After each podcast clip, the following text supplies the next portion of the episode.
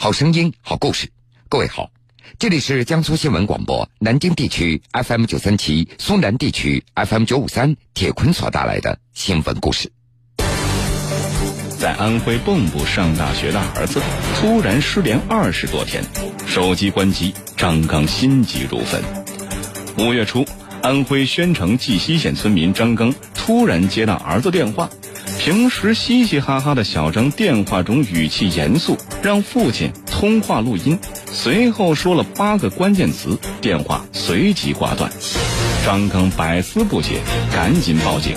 警方费尽心机，最终破解出这八个字的玄机：小张可能被困传销窝，地点就在这八个词里。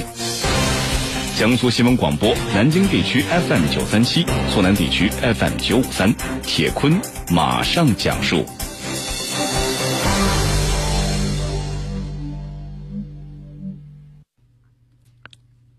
五月二号，安徽宣城绩溪县杨溪派出所副所长石伟峰正在辖区里进行信息采集，突然他听到身后有人大声喊着：“你们一定要救救我的儿子！”快点，要不然就晚了。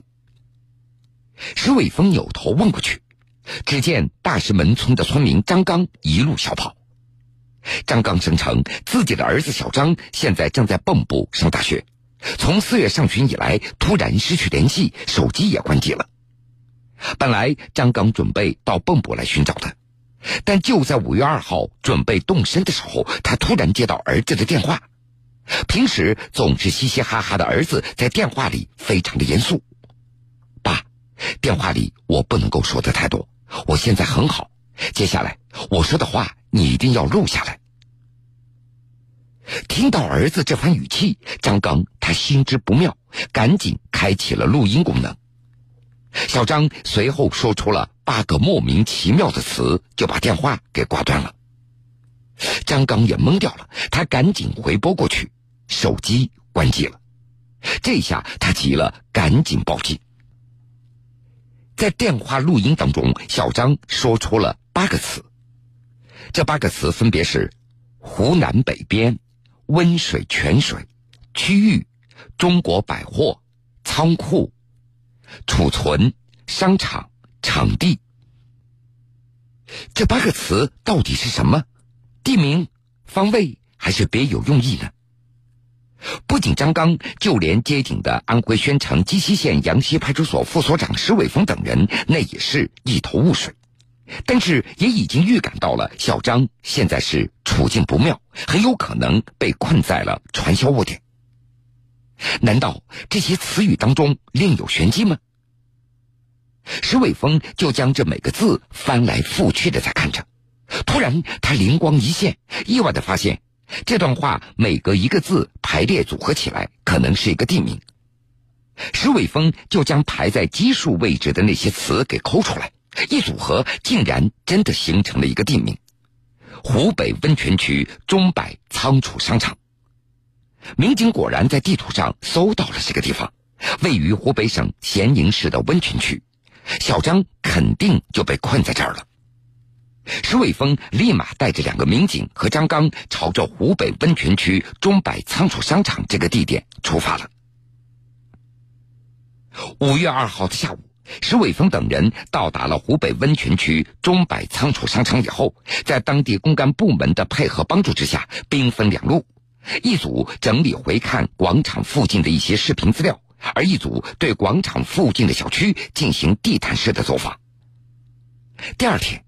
石伟峰在一个小区准备敲一个房门的时候，突然听到里面有人在唱歌，还时不时的喊出一些口号。透过门缝，民警发现里面有一群人站的是整整齐齐，一起喊着“奋斗赚钱”之类的口号。这分明就是传销组织的据点，但因为外面有两道门，而且也不清楚里面到底是一个什么样的状况，民警也没有敢轻举妄动。就在当天下午，一个人小心翼翼的准备出门，民警快速的将他给控制住。根据这名被控制的男子交代，这里就是一个传销窝点，里面关着三名被困人员。民警迅速冲进去，将所有人控制起来。然而，并没有找到小张。难道小张出了什么意外吗？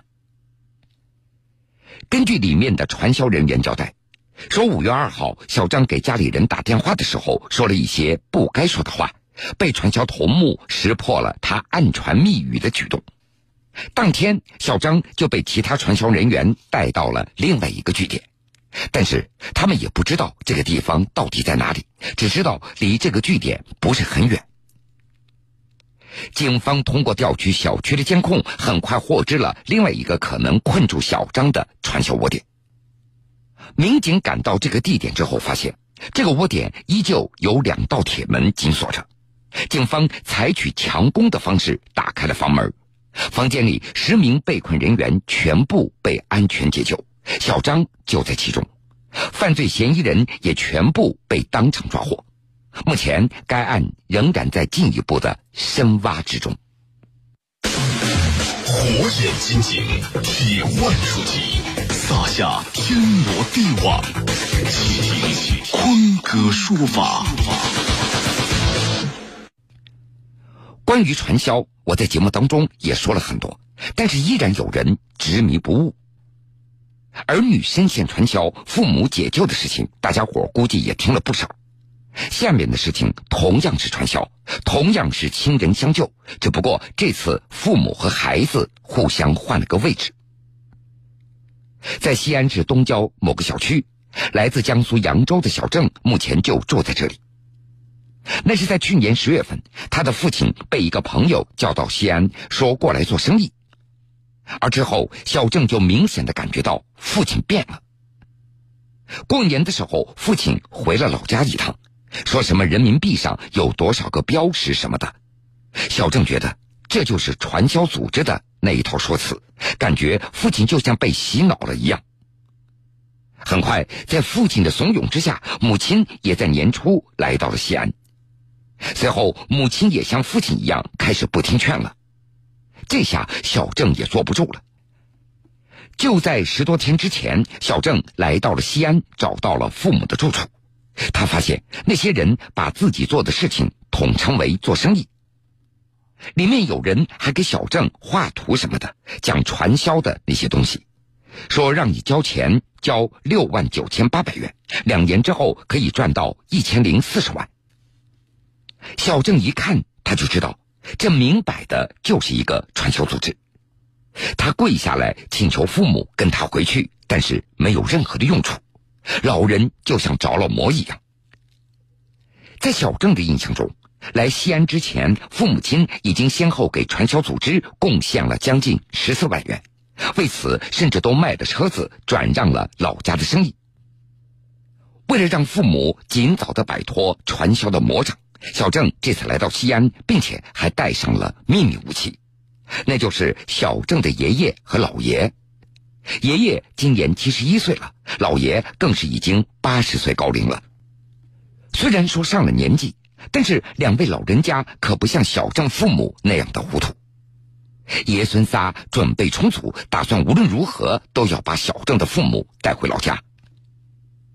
看似安排妥当了。可是小郑的父母还是起了疑心。五月十三号下午两点钟左右，事情突然发生了变化。在西安火车站，小郑突然收到父亲的微信，说让他直接到父亲的驻地来碰面。